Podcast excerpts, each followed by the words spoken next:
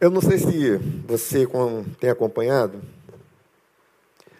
mas nós entramos no mês de setembro, hoje, dia 5, e no mês de setembro, a Organização Mundial de Saúde, ela faz uma campanha sobre prevenção ao suicídio. E o mês de setembro é chamado o, o mês amarelo, né? designado uma cor. É, janeiro é o mês branco, que é o, é o mês da mente saudável. Aí vai entrar aí agora, com relação a mais à frente, acho que novembro, câncer de próstata, outubro é câncer de mama, alguma coisa assim, não estou bem lembrado do calendário. Mas o fato é que setembro é o mês da prevenção ao suicídio, né? E pensando nisso, né, eu escolhi, né, senti o desejo de falar sobre comportamentos autodestrutivos e o suicídio. E quando você vai pesquisar sobre os índices de suicídios aqui no Brasil, por exemplo, eles não estão assim atualizados, né? Esses dados que você tem acesso lá, eles já são bem antigos, tem uns três ou quatro anos. É, e nesse período lá atrás, dizia que nós tínhamos quase 12 mil mortes por ano através do suicídio. Uh, isso daria aí em torno de 33 mortes por dia aqui no Brasil. Né?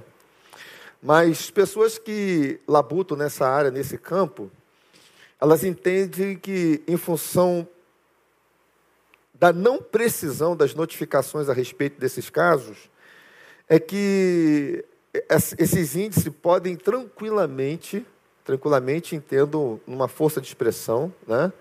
Que não há nada de tranquilidade nisso, é, mas eles podem ser multiplicados aí de três a quatro vezes. Ou seja, se nós colocarmos aí de três vezes esses índices que são publicados, nós teríamos aí, é, ao invés de 33, 100 pessoas morrendo por dia, se matando por dia.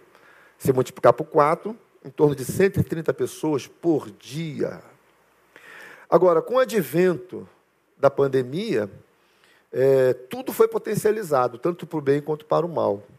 E, embora ainda não haja assim, dados muito é, registrados específicos sobre isso, mas já se tem falado que cresceu pelo menos em 20% o índice de suicídio na população brasileira. Então, se você colocar aí a defasagem de três, quatro anos atrás, né? E ainda acrescentar tudo isso, é, nós estamos vivendo assim uma situação muito triste, muito séria, muito complicada, né? E pior de tudo é quando nós vemos isso acontecendo com adolescentes, com jovens. Adolescente está tá começando a vida. Adolescente está sonhando com a vida, ou pelo menos deveria estar sonhando com a vida. E tem adolescente tirando a própria vida. Ah, as mortes acidentais de crianças, isso é muito pouco falado. Mas tem muita criança tirando a própria vida. E, mas se coloca como se fosse um simples acidente, né? Até por causa da questão do estigma, né? Que, que isso leva, você ter que dizer isso num atestado de óbito, aquela família fica marcada, já está marcada pelo fato acontecido, pelo fato ocorrido, e ainda tem que carregar essa marca, né? Então, a questão é que realmente nós estamos vivendo assim um, um, um tempo muito complicado, muito difícil, um tempo onde muitas pessoas estão desesperançosas com relação à vida, com relação ao futuro, o que, que vai acontecer, né? E, e até porque, diante de tudo que tem acontecido, principalmente de fevereiro, no caso do Brasil, é, do ano passado para cá, e de dezembro de 2019 no mundo, principalmente na Itália, para cá, é, parece que aquelas respostas certas que nós tínhamos elas fugiram, saíram do nosso controle. Né? E aí eu me lembro da fala de Luiz Fernando Veríssimo, que diz o seguinte: quando a gente acha que tem todas as respostas, vem a vida e muda todas as perguntas. Ou seja, antes da pandemia, parece que, por uma grande parte, ou por um grande segmento da sociedade, tudo estava sob controle. Eu continuava, eu estou trabalhando, eu estou estudando, eu estou indo para casa, estou com a minha família ali e tal. Acontece uma coisinha aqui, acontece outra coisinha ali e vida que segue, né? Isso para uma boa parte da população. Para outra, nem tudo estava fluindo de uma maneira assim saudável, alegre, festiva, né?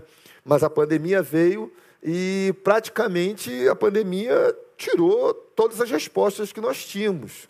Então, é, a fala de Luiz Fernando Veríssimo é algo muito pertinente para os nossos dias. Quando a gente acha que tem todas as respostas, vem a vida e muda todas as perguntas. E aí ficam os questionamentos: o que vai ser da minha vida daqui a pouco? O que vai ser da minha vida amanhã? Né? Durante a fase mais, talvez, abrupta da pandemia, medo de pegar a Covid. E se pegar, como é que vai acontecer? Eu saio dessa, não saio dessa, e a gente vendo gente morrer, gente querida, gente amada, e gente indo embora, gente ficando mal. É assim, terrível, né? E, evidentemente, que esse processo todo trouxe mudanças no comportamento né? seja aí no desencadear manifesto daquilo que é visível aos olhos, seja no desencadear do, do inconsciente. Né? Então, o comportamento das pessoas mudou, o comportamento foi é, alterado. Né? E, e, aí, quando a gente recorre ao, ao dicionário, e vamos procurar saber o que é comportamento, aí diz lá que comportamento é conduta. Comportamento é a maneira como você procede a maneira como você está agindo na vida diante das circunstâncias. Mas tem uma outra questão que, que é trazida, que não se fala somente numa questão de conduta, mas se fala em admitir e permitir. Ou seja, comportamento é admitir e permitir. Então, estou admitindo alguma coisa e permitindo com que essa coisa habite em mim. Né? E uma vez que eu admiti essa coisa e permiti essa coisa habitar em mim, né, eu então estou procedendo conforme a essa admissão e permissão. E aí, nessa perspectiva, quando a gente pensa ou fala sobre comportamentos autodestrutivos, é como se um indivíduo estivesse dando, né, permissão, admitindo e permitindo que essa agressividade no processo de, de autodestruição né, se voltasse contra ele mesmo. Então a gente poderia definir da seguinte maneira, né? Comportamentos autodestrutivos é admissão e permissão que essa agressividade volte contra a si mesmo. E não é muito difícil percebermos que as pessoas estão adotando cada vez mais comportamentos completamente prejudiciais à sua própria vida. Isso está crescendo nos nossos adolescentes, está crescendo na nossa juventude. Né? Você vê o crescimento do consumo de drogas, como cresceu o consumo de drogas nessa pandemia, como cresceu o consumo de bebidas, como cresceu os relacionamentos tóxicos, né? ou pelo menos começaram a serem é, divulgados e propagados, como cresceram as chamadas mortes acidentais, né? como cresceu também a dificuldade para práticas que sejam solidárias, que sejam é, edificantes, tudo isso em função da admissão e permissão de uma agressividade contra si mesmo, né? É, mostrando esse comportamento aí é, autodestrutivo. E aí a gente pergunta, né? É, como é que uma pessoa pode permitir e admitir que o mal governe? Como alguém pode permitir e admitir que algo ruim se instaure e domine a sua vida, direcione a sua vida? Como é que alguém pode permitir isso? Talvez isso esteja relacionado com o desespero, ou com a desesperança, ou com a falta de sentido da existência. Não sei o que eu faço da vida, não sei para onde que eu vou, não sei que, como vai ser minha vida daqui para frente. É, tem muita gente perguntando isso em função das suas perdas, em função dos, dos acontecimentos nesse período para cá, de fevereiro para cá.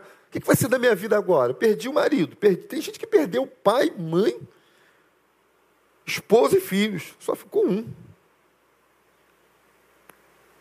É compreensivo né, uma pessoa questionar o que, que vai ser da vida dela. Perdeu a estrutura de nascença, os pais. Perdeu o parceiro de construção de vida e perdeu o futuro, que são os filhos. Então, A crise tem conduzido muita gente ao desespero, à desesperança e à falta de sentido, né? E por causa disso, é, essas questões muitas vezes se tornam agravadas com a, a, a, sensação de desamparo. Eu sinto que eu não estou sendo amparado, eu sinto que eu não estou sendo acolhido, eu sinto que eu não estou sendo é, assistido. Quando muito não é o sentimento, né, é literalmente a ausência desse amparo. O amparo não está lá, a ajuda não está lá, o apoio não está lá. E por causa disso, vem os questionamentos, né? Tipo, qual, qual vai ser o fim dessa história? Quando é que isso vai acabar? Quem é que pode me ajudar? Quem pode intervir?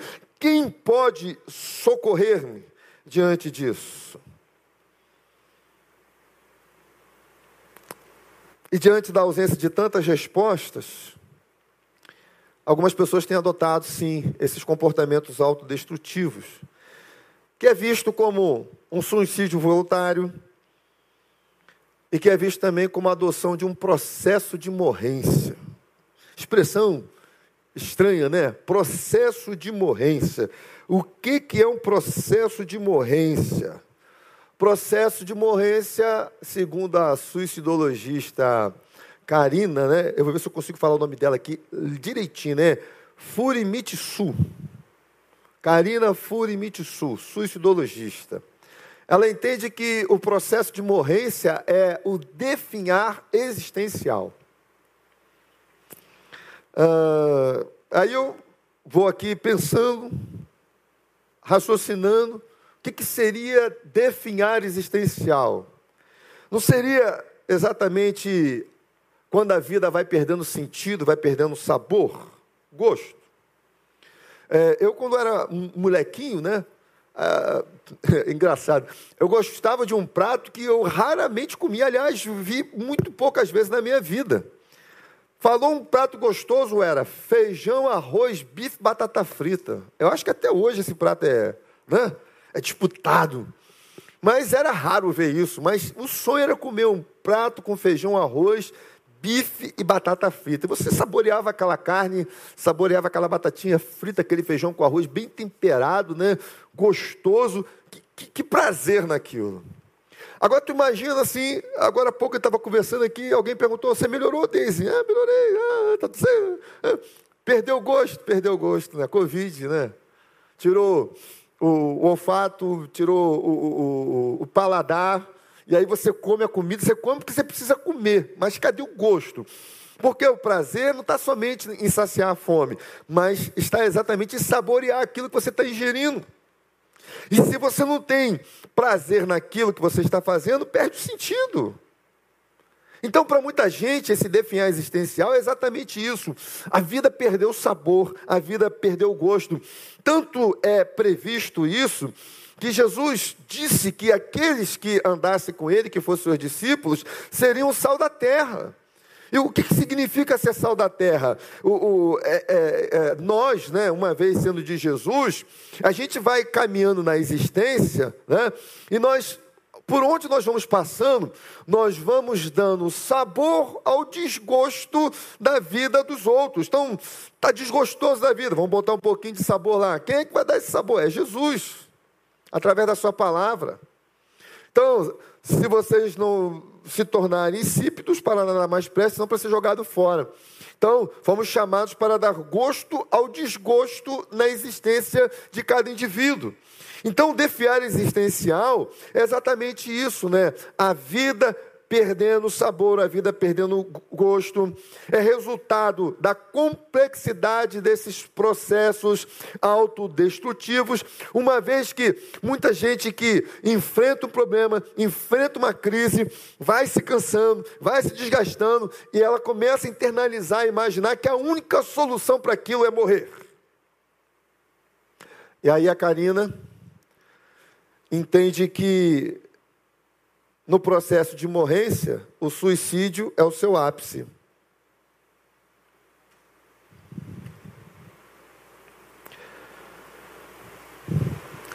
Então, se o processo de morrência é o definhar existencial, como é que ele se compõe? Como é que você pode identificar isso aí? Pô, será que eu estou aqui num processo de morrência?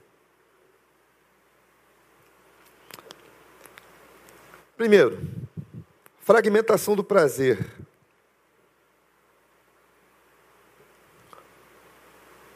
Você não tem mais prazer com as coisas, está ficando cético, você não acredita em mais nada. Alguns dias atrás, um amigo meu disse assim: Eu preciso acreditar em alguma coisa, ou em alguém. Mas nós estamos sendo tomados assim por um ceticismo tão grande, que a gente está perdendo prazer em relação à vida. Essa fragmentação do prazer, ela vai exatamente crescendo dentro de nós quando nós e vamos ficando céticos, desesperados, em dúvida. E alguns que estão lutando estão numa tentativa assim, desesperadora, tentando se desvincular daquilo que é desconhecido para se vincular novamente àquilo que era conhecido. Vou citar um exemplo aqui. A gente passa aí pela rua, você está vendo aí os, os, restaurantes, os bares super lotados. Né? Aí vem aquela discussão, está lá com máscara, não usa máscara, bota máscara, a gente não, não tem isolamento social e o vírus vai continuar se propagando, essa discussão toda. Aí tem gente que começa a criticar, esse pessoal está sendo imprudente, esse pessoal não está tendo compaixão, esse pessoal não está tendo coração. Talvez seja tudo isso também.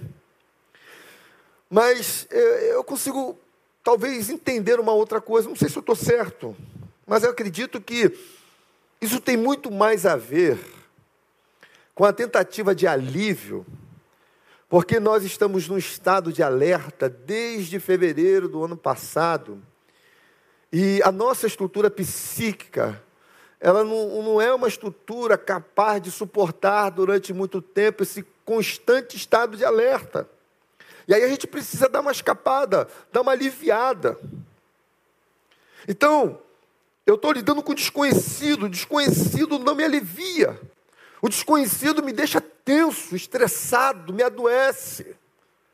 E aí, numa tentativa de se livrar do desconhecido, eu preciso voltar à normalidade. A normalidade era curtir a vida, a normalidade era poder ir à praia com liberdade, a normalidade é sentar com os amigos, com a família no bar, no restaurante, a normalidade é até pegar o 383 lotado, 794 que passa aqui na Nogueira, é, é ir trabalhar, é ir ganhar a vida, a normalidade é voltar para as salas de aula e não ter que ficar assistindo é, aula online, né?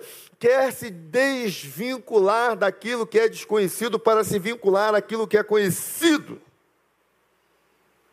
Só que nesses tempos, os prazeres mudaram. E a maneira de lidarmos com o tempo e o espaço também. Fragmentação do prazer. Uma outra questão relacionada à composição do processo de morrência é a fragmentação da carência. Carência é o oposto da abundância. A carência por si só já não é legal. Você, carência é falta. Carência é ausência. Carência é algo que não é legal. A gente não quer curtir esse negócio. Né? Então ela por si só não é legal. Agora tu imagina ela sendo fragmentada.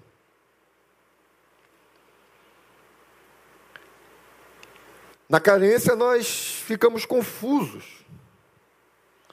E quando a gente fala por, especificamente sobre carência afetiva, né? Essa carência faz com que as pessoas vejam amor onde ele não existe. É por causa disso que as relações tóxicas continuam em voga e crescente. Porque essa carência está alimentando essas relações tóxicas. Tem gente vendo amor onde não existe, não tem amor ali. Tem a pancada, tem, tem é, pressão psicológica, tem é, ausência, tem ameaça, ah, mas porque deu um beijinho, ou porque deu um abraço, ou porque disse alguma coisa muito bonitinha naquela hora, está tão carente que ela se alimenta das migalhas que caem da mesa do seu dono, mas quando na realidade o restante é, é só sofrimento. Uma outra composição relacionada ao processo de morrência é exatamente a fragmentação das relações. A pandemia veio e os conflitos vieram juntos. Tem gente que parece estar dormindo com o inimigo. Pô, não conhecia você não. Eu, não foi contigo que eu casei. De repente você não conheceu porque ele vivia trabalhando, saindo cedo de casa, chegando tarde em casa, você também. E a pandemia obrigou todo mundo a se encontrar. Aqueles encontros que estavam sendo evitados estrategicamente, e com isso camuflando tudo que estava errado, agora não teve jeito, agora o pessoal teve que se encontrar, teve que se encarar, teve que se olhar, né? E aí deu ruim, deu ruim. E muita gente ruim se manifestou nesse período aí e está se manifestando. E parece que você está dormindo com o inimigo. Uma outra composição do processo de morrência é a fragmentação da tolerância existencial. Nós vivemos um tempo de depreciação das diferenças. Você não pode ser diferente. Você não pode discordar. Você não pode pensar de maneira de, diferente do outro. Se você não pensa igual a ele, você se torna inimigo.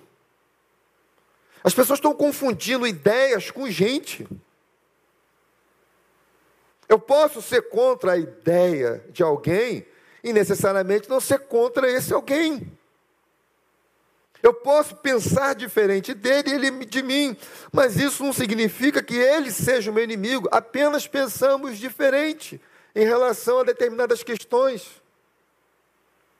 Um dos meus melhores amigos pensa diferente daquilo que eu acredito, mas é uma pessoa assim que não abre mão da presença dele, porque nos respeitamos. Então a gente vive nesse tempo essa fragmentação da tolerância existencial. São tempos de lacração, porque as pessoas estão confundindo ideias com pessoas. E o lado oposto exatamente dessa fragmentação, é, a tolerância existencial, ela realmente é quando eu aprecio as diferenças. A gente vem há muitos anos, né, sendo jogado um contra o outro, homem contra homem, é, homem contra mulher, mulher contra homem, branco contra negro, negro contra branco, homo contra hétero, hétero contra homo, rico contra pobre, pobre contra rico. Fragmentação. A outra fragmentação que compõe essa, esse processo de morrência é da nossa capacidade de se indignar. Quem é que não se lembra aí, alguns dias atrás? É, você tem um tempinho. Daquela famosa jornalista. Quando foi avisado que mais uma vez viria um período onde as pessoas não poderiam sair de casa, que ninguém ia poder trabalhar, você vai ter que ficar em casa. Uma notícia daquela extremamente desagradável, porque a gente quer ver a coisa evoluir e não piorar. Aí a cidadã diz lá assim: aceita que dói menos. Você não pode nem se indignar com uma questão dessa. Você tem até que aceitar, porque é uma determinação, você não sabe o que está acontecendo, é tanta desinformação. Mas isso não pode roubar de você a sua capacidade de se indignar com determinadas questões. E aí a figura vai lá e diz: aceita que dói menos.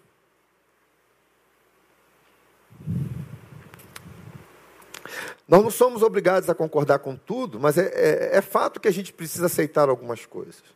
E quando a gente aprende isso, nós demonstramos maturidade. Porque maturidade é viver em paz com aquilo que não se consegue mudar. É a capacidade de olhar a realidade tal qual ela se apresenta. Bom, isso aqui eu não tenho gerência sobre isso. Não gosto, não quero. Mas eu não tenho gerência, então eu tenho que aceitar. Mas posso me indignar em relação a isso. E por último, em relação à composição do processo de morrência é a fragmentação dos valores, dos conceitos absolutos. Há décadas que a sociedade vem relativizando valores que são pilares e essenciais para ela mesma. E uma vez que ela vem relativizando esses conceitos que são pilares, ela vai limando a base das estruturas. E aí a sociedade virou um vale tudo. Vale tudo. Tudo é possível, mas geralmente tudo é possível de ruim, nem sempre de bom. Aí você olha, porque os valores estão invertidos, bandido vira herói. Herói vira bandido. Mentira se torna verdade. Verdade se torna mentira. O certo se torna errado. O errado se torna certo. O bem passa a ser mal. O mal passa a ser bem. As trevas passam a ser luz. A luz passa a ser trevas.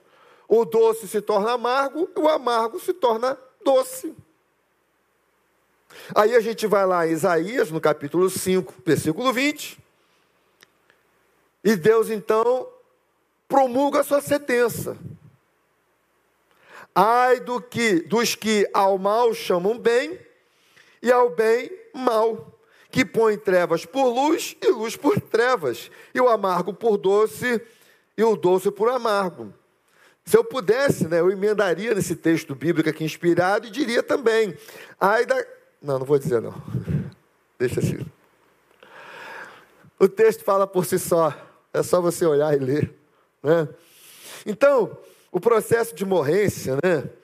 Ele passa na sua composição pela fragmentação do prazer, da carência, das relações, da tolerância existencial, da nossa capacidade de indignar, se indignar, dos valores, né? E conceitos absolutos. E aí, vem uma outra pergunta: como eu posso lidar com comportamentos autodestrutivos?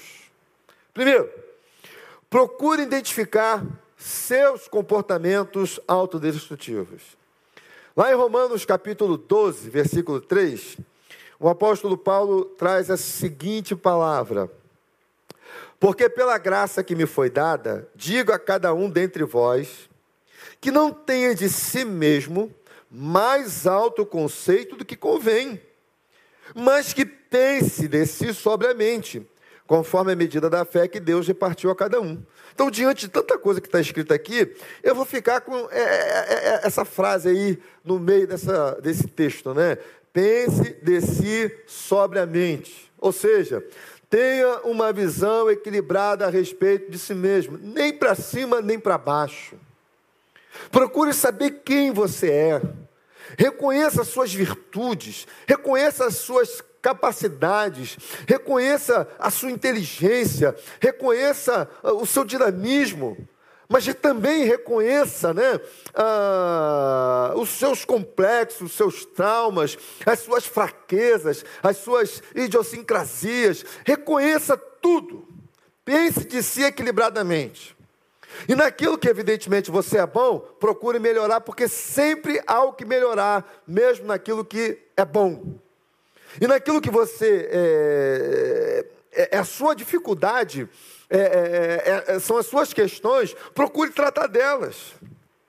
E procure tratar sem emissão de julgamentos, sem permitir que aquele complexo de inferioridade né, faça com que você se sinta o ser mais desprezível da face da terra, sem permitir que aqueles críticos, né, sem compaixão, que massacraram você a vida toda e procuraram né, internalizar na sua mente, no seu coração, que você jamais seria alguma coisa boa nessa vida sem permitir que a sua própria insegurança é, esteja aí atuando e travando com que você consiga voar mais alto, sem permitir que aquela carência que faz com que você veja amor onde ele não exista, interfira nesse julgamento.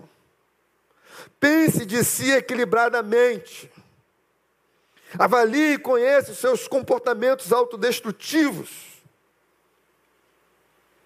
E comportamentos autodestrutivos é uma ação que se torna crônica, como a única resposta no momento.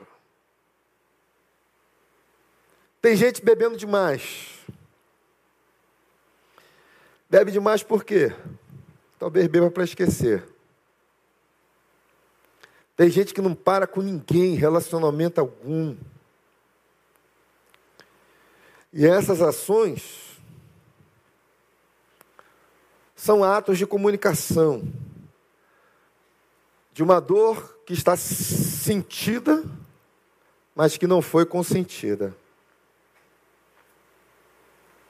E aí, quem não explode num comportamento autodestrutivo, vai implodir em suicídio. E esse implodir em suicídio significa saia de mim.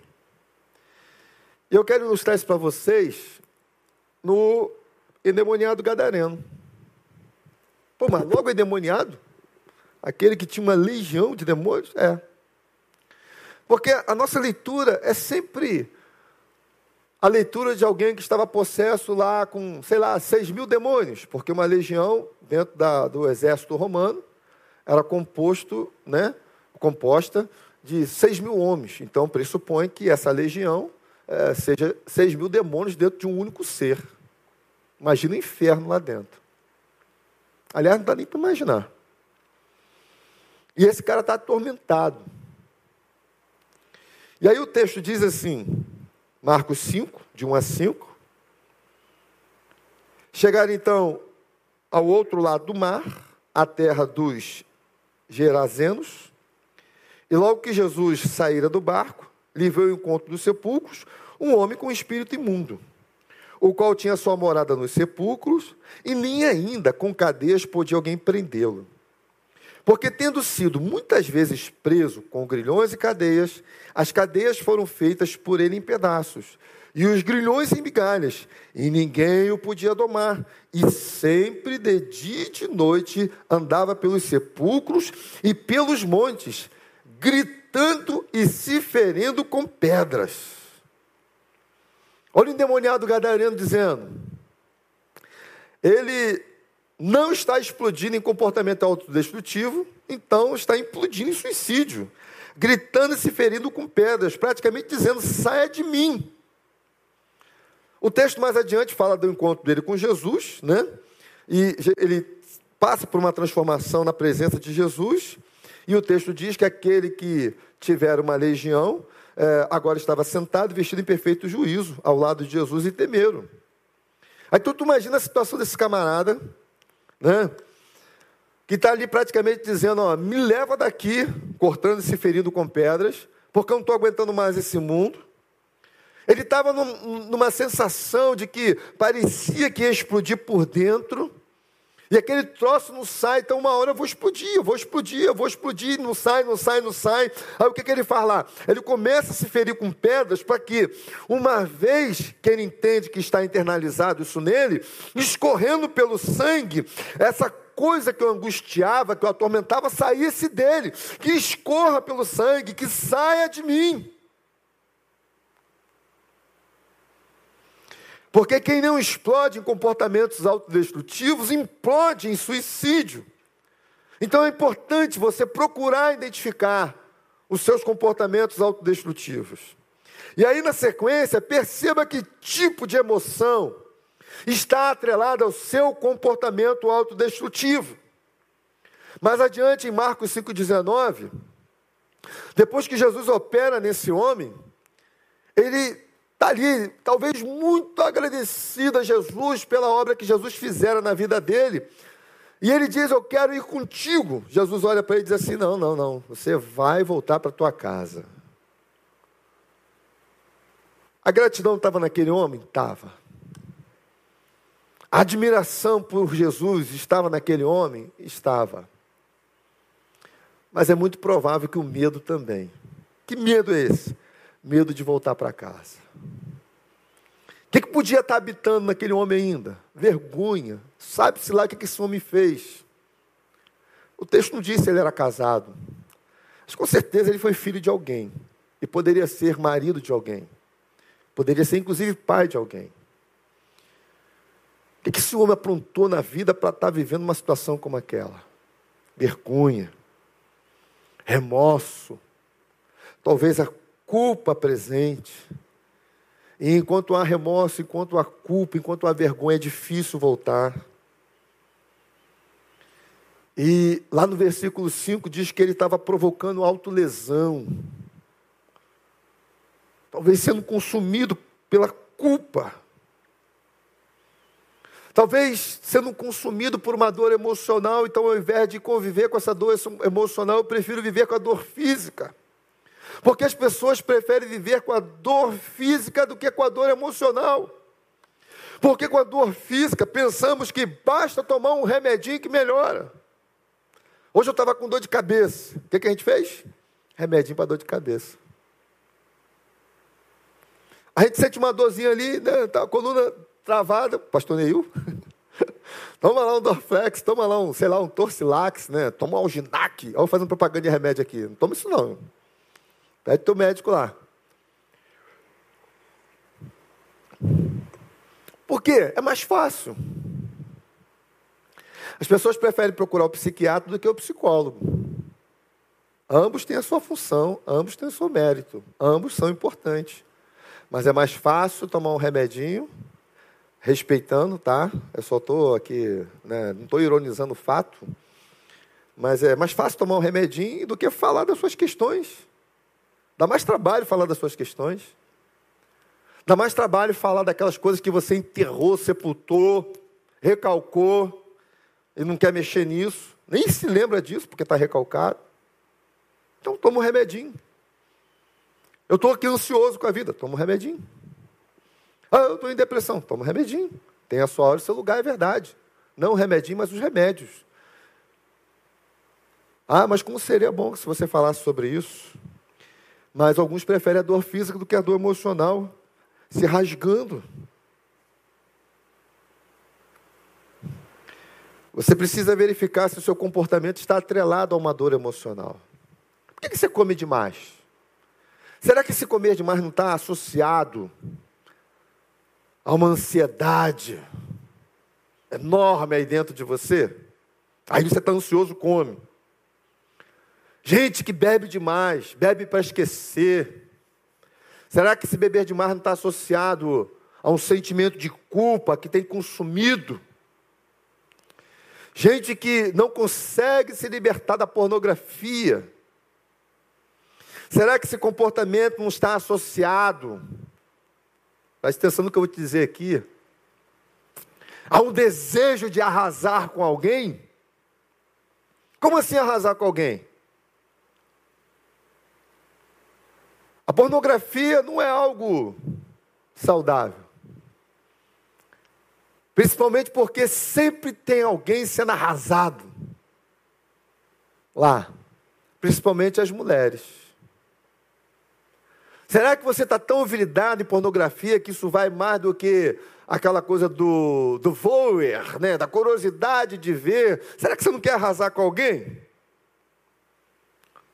Será que você está vivendo uma vida de sexo desordenado? E você pensa que é questão do prazer, mas é uma alma insaciada e que de repente está se punindo por alguma coisa que fez, né? E eu preciso me punir para me sentir bem, melhor. Procure identificar se o seu comportamento autodestrutivo está ligado, relacionado a uma dor emocional. Gente que se olha no espelho e se vê magra demais, gorda demais. Por quê? Não está satisfeita com ela mesma. Ninguém me quer, ninguém me deseja.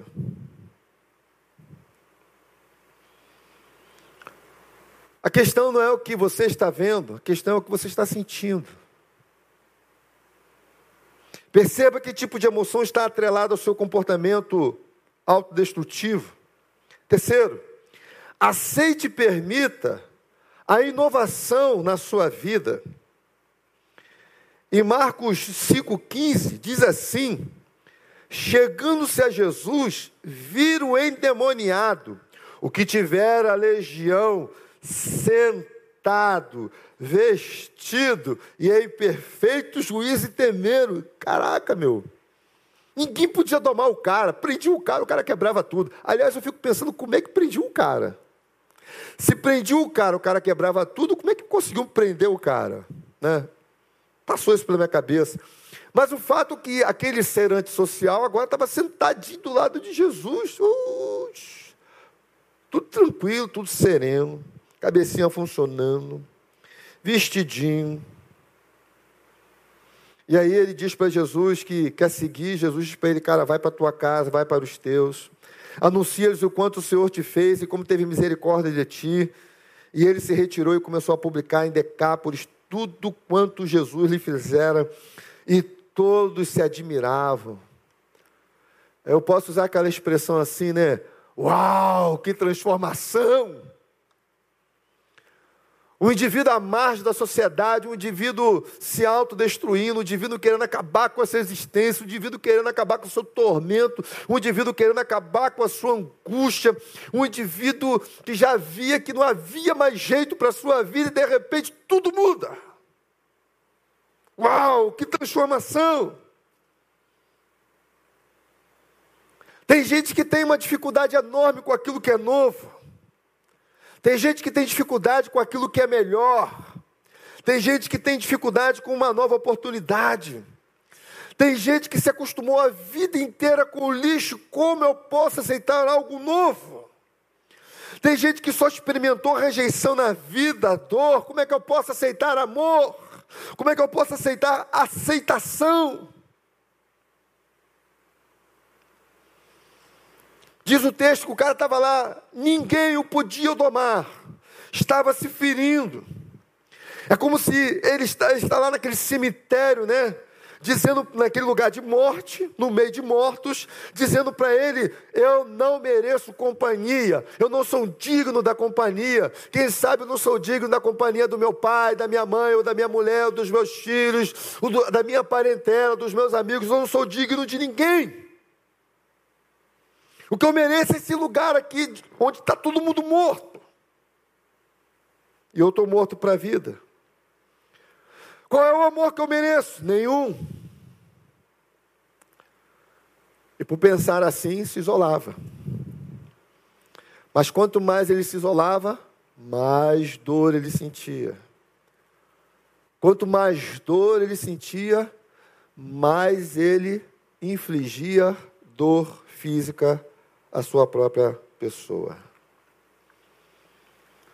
E aí, o que vai restando é a insanidade. Porque não há resultados diferentes de para melhora fazendo a mesma coisa. Qual era a mesma coisa? Viver nos sepulcros. Qual era a mesma coisa? Não se misturar com ninguém. Qual era a mesma coisa? Infligir dor a si mesmo porque é melhor a dor física do que a dor emocional. A questão aqui não são os demônios. A questão aqui não era a legião de demônios espirituais. A questão aqui eram os próprios demônios desse indivíduo, dos quais os outros demônios se alimentavam.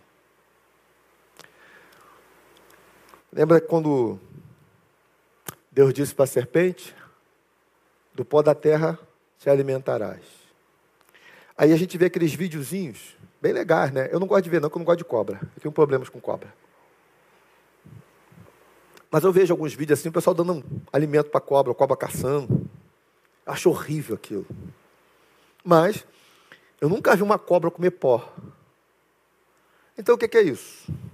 Do pó da terra te alimentarás. A humanidade caminha e vai produzindo, vai produzindo, vai produzindo, vai produzindo. E gente como eu, como Paulo e outros mais aí, né? É da época da, da, da, da das terras sem asfalto, né? Passava um carro, poeira na nossa vida, né? Produção, o carro passou, produziu. Então a gente vai caminhando vai produzindo pó, vai produzindo pó, vai produzindo pó. Então, na realidade, o que, que Deus disse à serpente? Que na realidade era uma, uma, uma palavra direcionada ao diabo. Você vai se alimentar das produções humanas. Que produções são essas? As produções ruins que eles derem origem.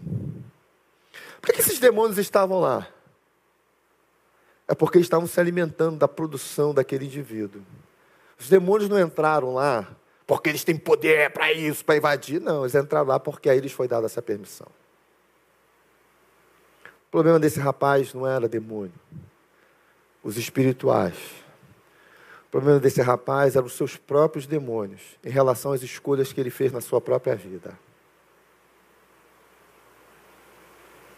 Que amor que eu mereço? Nenhum. O cemitério não tem amor. O que tem lá é morte, dor. Que amor que eu mereço? Nenhum. Então eu me isolo. Quanto mais me isolo, mais dor. Quanto mais dor emocional, eu luto contra ela, infligindo dor física. E por causa disso vem a insanidade. Não é à toa que o texto diz assim: ele estava sentado, ou socialmente, ó, ao lado de Jesus, em perfeito juízo. Olha a sanidade sendo recobrada aí. Então, é preciso inovar, é preciso renovar, é preciso deixar Jesus renovar. É como ele mesmo, Paulo disse lá, pelo que se alguém está em Cristo, nova criatura é, ao caso desse camarada. As coisas velhas já passaram, eis que tudo se fez novo. Tempo novo, tempo de novidade. Ainda, como eu posso superar esses meus processos autodestrutivos? Ressignifique suas percepções. Provérbios 23, 7 diz assim: Assim como imaginou em sua alma, assim ele o é. Ih, o que você pensou aqui? É o que você vai ser. O que você alimentou aqui? É o que você vai ser. Então, esses pensamentos nutridos vão se tornando aqui um muro de contenção, de proteção. E muitas vezes esses pensamentos nutridos, eles são extremamente prejudiciais. Se você, por exemplo, for fazer um tratamento com um psicólogo, terapeuta cognitivo comportamental, ele vai tratar com você questões sobre pensamentos automáticos, crenças intermediárias, crenças nucleares e os esquemas. E essas questões são os muros que estão aí, né, é, em relação aos pensamentos nutridos. Então, aquilo que nós pensamos sobre nós, sobre os outros, sobre Deus, tem a ver com a construção da nossa consciência através das experiências. Isso no campo da consciência. Mas eu já sou do outro campo, eu gosto do outro campo, que é o da psicanálise, então faça aqui das palavras né, é, do pai da psicanálise que muito mais ainda tem a ver com o nosso inconsciente, com aquilo que foi acumulado, guardado e recalcado. Uma vez que para Freud o sujeito está no inconsciente. Mas antes mesmo da psicologia ou da psicanálise, né, o Salmo 139 já falava sobre essas coisas, a ponto de Davi, ainda não entendendo, mas sabendo que alguma coisa tinha lá, ele diz assim para Deus: sonda-me, ó Deus, e vê se há em mim algum caminho mau e perverso. Porque tem alguma coisa que não está batendo bem. Eu estou tendo algumas ações aqui que, pô, peraí, de onde que vem esse troço? Invade lá. Quando eu penso naquele texto de Hebreus que diz assim que a palavra de Deus é poderosa, poderosa viva e eficaz, mais penetrante do que espada de dois gumes, e penetra até a divisão da alma e do espírito. Rapaz, eu já pesquisei esse troço, já procurei lugar. Que negócio é esse? Divisão da alma e do espírito. Já a discussão se é corpo, alma, espírito, né? Tem gente que acredita que é só espírito e corpo. Aí tem gente que entende que é corpo, alma, espírito, os tricotomistas, os dicotomistas, eu não sei, eu só sei que a gente. Né?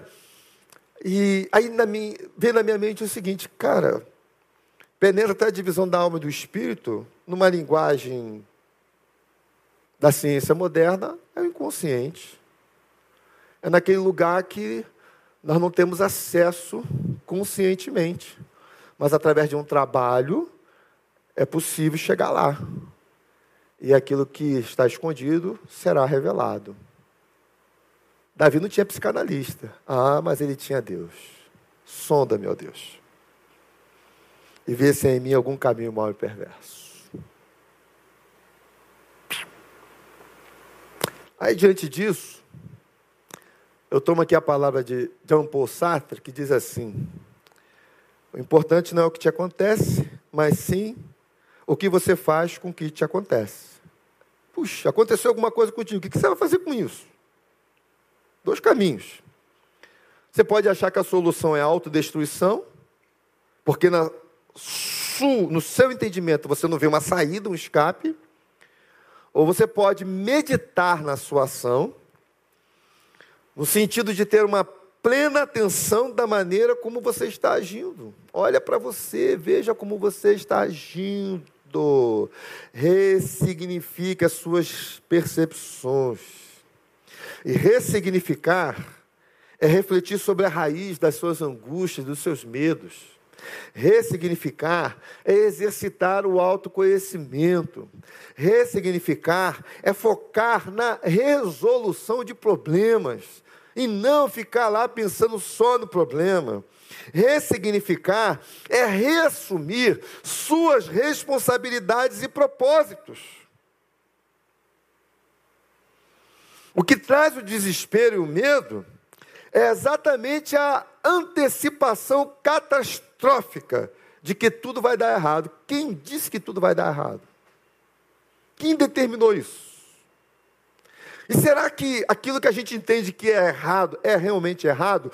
Num tempo, inclusive, que tem gente chamando o errado de certo e o certo de errado? Aí, quando há essa antecipação catastrófica, o pensamento qual é? Eu vou morrer. O mundo vai acabar. Não tem mais jeito.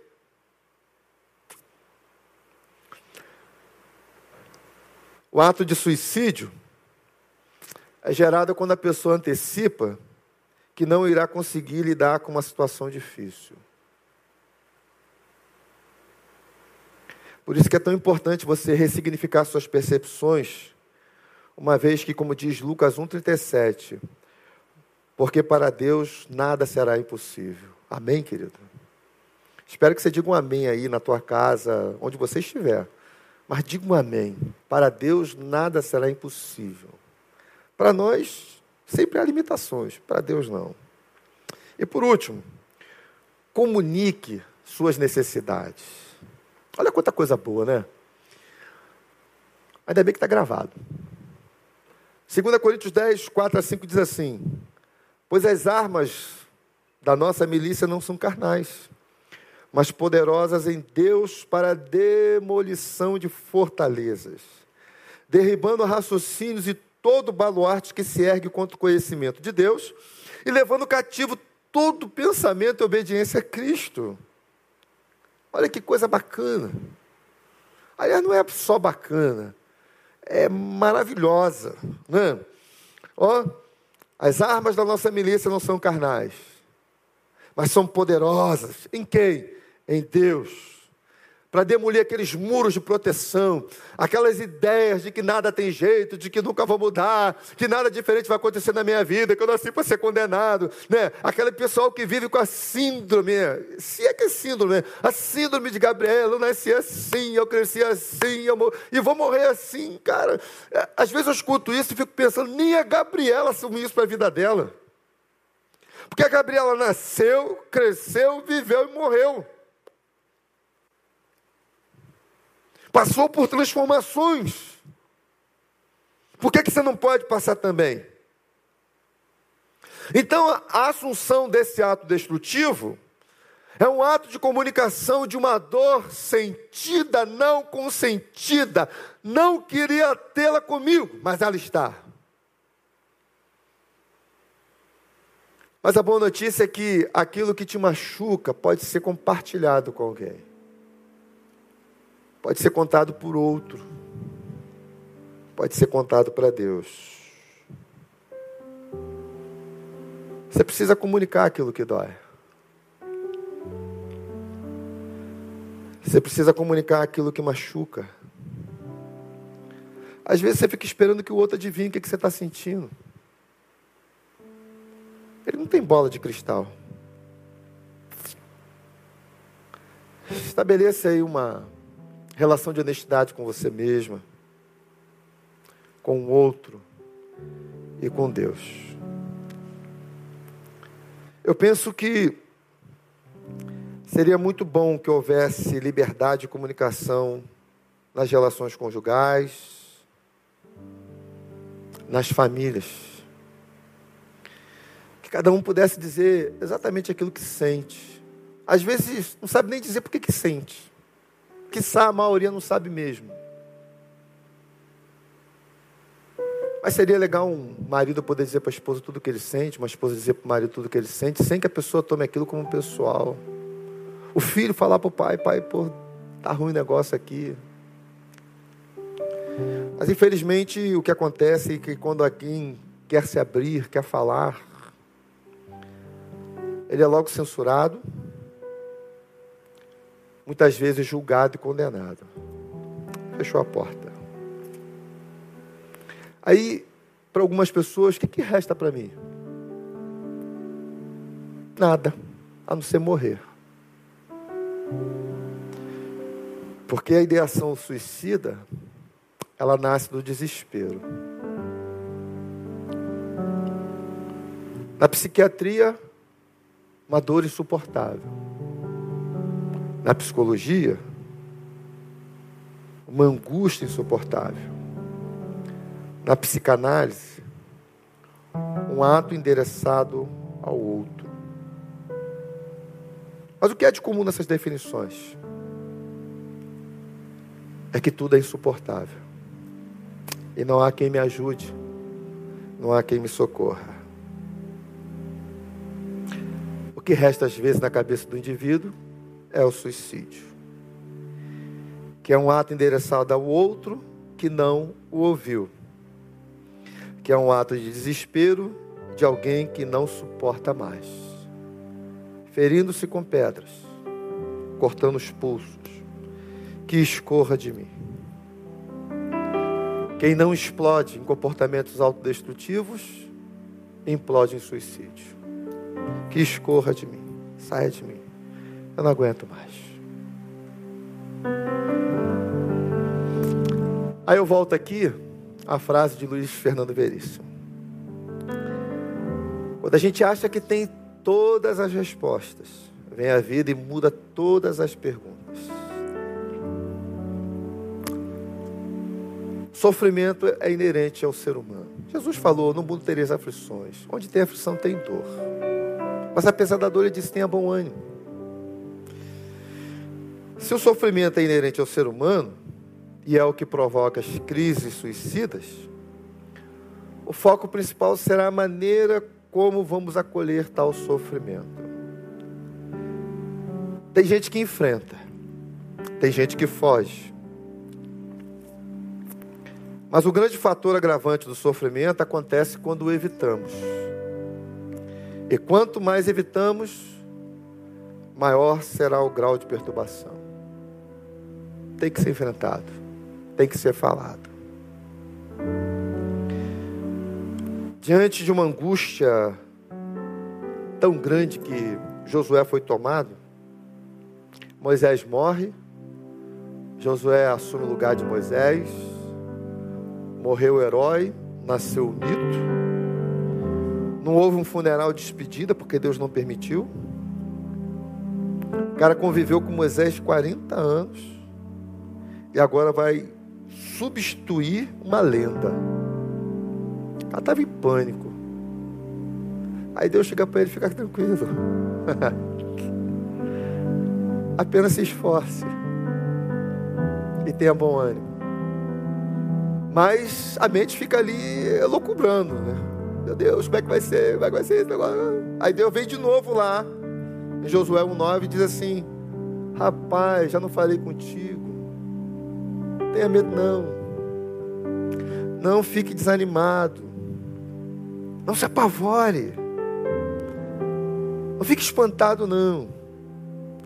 Porque eu estou contigo. E eu serei contigo por onde quer que andares. Meu querido, minha querida, ao longo desses anos, diante de tudo aquilo que você vivenciou, experimentou, seja bom ou ruim, Nunca duvide de uma coisa: Deus sempre esteve do seu lado. Talvez você não tenha percebido. Talvez você nunca tenha se atentado. Mas Ele sempre esteve do seu lado. E quando Deus está do nosso lado e nós temos consciência disso, as coisas nunca mais serão as mesmas. Pode ser que as situações de imediato não mude. Ah, mas você muda. Pode ser que as coisas até piorem. Mas você vai ser outra pessoa, outro ser, com uma disposição assim. Pode vir o que vier, eu encaro. Pode ser que em alguns momentos, mesmo andando com Deus, a fraqueza bata lá. Mas ele vai lá, ele faz um cafuné, ele levanta, vamos lá, filho. Você pode, você consegue. Há muita força em você. Eu disse isso para alguém essa semana. Há mais força em você do que você imagina. Por isso você precisa enfrentar os seus medos e escolher a vida. Abandonar pensamentos absolutos ligados à destruição. Abandonar pensamentos absolutos ligados à condenação abandonar pensamentos absolutos ligados às trevas, abandonar pensamentos absolutos ligados à morte. Pega esse negócio nessa noite, leva tudo cativo a Cristo. Está aqui, Senhor. Os meus medos, os meus temores, as minhas dores, as minhas angústias, as minhas ansiedades, as minhas crenças e aquilo que eu não sei, faça como o Senhor fez com Davi. Sonda, meu Deus. E vê se há em mim algum caminho mau e perverso. Caminho mau e perverso não é somente em função do mal que eu pratico contra alguém. Eu ouso arriscar e dizer que caminho mau e perverso é quando eu trilho por uma estrada que me leva para longe do propósito de Deus. Então volta ou entre. Vença os seus fantasmas. Vença o seu tribunal interior que está sempre te julgando, te condenando. Vença as suas motivações equivocadas. Vença as construções relacionais fundamentadas no engano. Porque, como disse o Senhor Jesus, se a minha palavra estiver em vós, Verdadeiramente sereis meus discípulos, e conhecereis a verdade, e a verdade vos libertará. Quero dizer para você então, meu querido, que é possível virar a chave em Cristo. Vire a chave nessa noite, em nome de Jesus. Eu quero aqui orar com você, pedir a Deus por sua vida, para Deus estar abençoando a sua vida. E que não, é necessidade, não há necessidade, querido, de você caminhar por um caminho de autodestruição e muito menos querer tirar a sua vida. Há muita coisa boa para você. Há muita coisa para acontecer. E a despeito do que vier, pode ter certeza que com Deus a gente passa. Ele é a nossa força. Ele é aquele que está sempre a nos dizer: não tenha medo, não te espantes, não desista. Vamos lá. Se levanta, continua. É possível vencer em Cristo Jesus. Vamos orar então. Deus, muito obrigado por tua palavra a nossas vidas nessa noite. Muito obrigado, Deus, por tudo que o Senhor tem operado ao longo da nossa existência, ainda que não tenhamos consciência disso. Obrigado, Deus, por todas as coisas que o Senhor operou. Obrigado pelos livramentos, obrigado pelo teu cuidado, ainda que no caminhar de muitos a dor esteja lá, a angústia esteja lá, o sofrimento esteja lá, mas o Senhor está aqui numa noite como essa, trazendo essa palavra de vida, palavra que verdadeiramente encontre abrigo nos corações e ela produz os frutos necessários. Que o Senhor visite cada vida e cada alma nessa noite, de modo a Deus a transformar os pensamentos, de modo a transformar o entendimento, de modo a sondar os corações e libertar cada um deles dos seus traumas, das suas dores. Assim como o Senhor operou na vida daquele endemoniado gadareno, que permitiu com que ele voltasse à socialização, permitiu que ele tivesse recobrado a sua sanidade mental, permitiu com que ele pudesse voltar para a sua casa, para corrigir os erros do seu passado, permitiu com que ele adentrasse no teu reino e fosse um missionário, pregando a tua palavra e falando das coisas maravilhosas que fez na vida dele. Deus, que a tua visitação seja grande e poderosa nessa noite, naqueles que estão presentes, naqueles que estão nos ouvindo no campo da virtualidade, naqueles que estão nos lugares mais longínquos, ó Deus, alcance-os nessa noite, visita-os nessa noite, abençoa-os nessa noite, cura-os nessa noite para o seu louvor, para a sua honra e para a sua glória. Que nenhum pensamento de morte prevaleça, mas que prevaleça a vida daquele que veio para outorgar a vida em abundância a cada ser que existe na face dessa terra. Então, opera, Deus, trata das mentes, trata dos corações, trata da vida, trata das reconstruções necessárias e que através da tua obra magnífica do teu Espírito Santo, vidas sejam curadas, vidas sejam resgatadas para a sua honra, para o seu louvor e para a sua glória. É a nossa oração nessa noite em Cristo Jesus, que vive e reina para todos sempre. Amém, amém e amém. Querido, um forte abraço para você, que você tenha aí uma semana abençoada em Cristo Jesus, né? Que você nessa noite tenha uma noite assim de descanso, de renovo.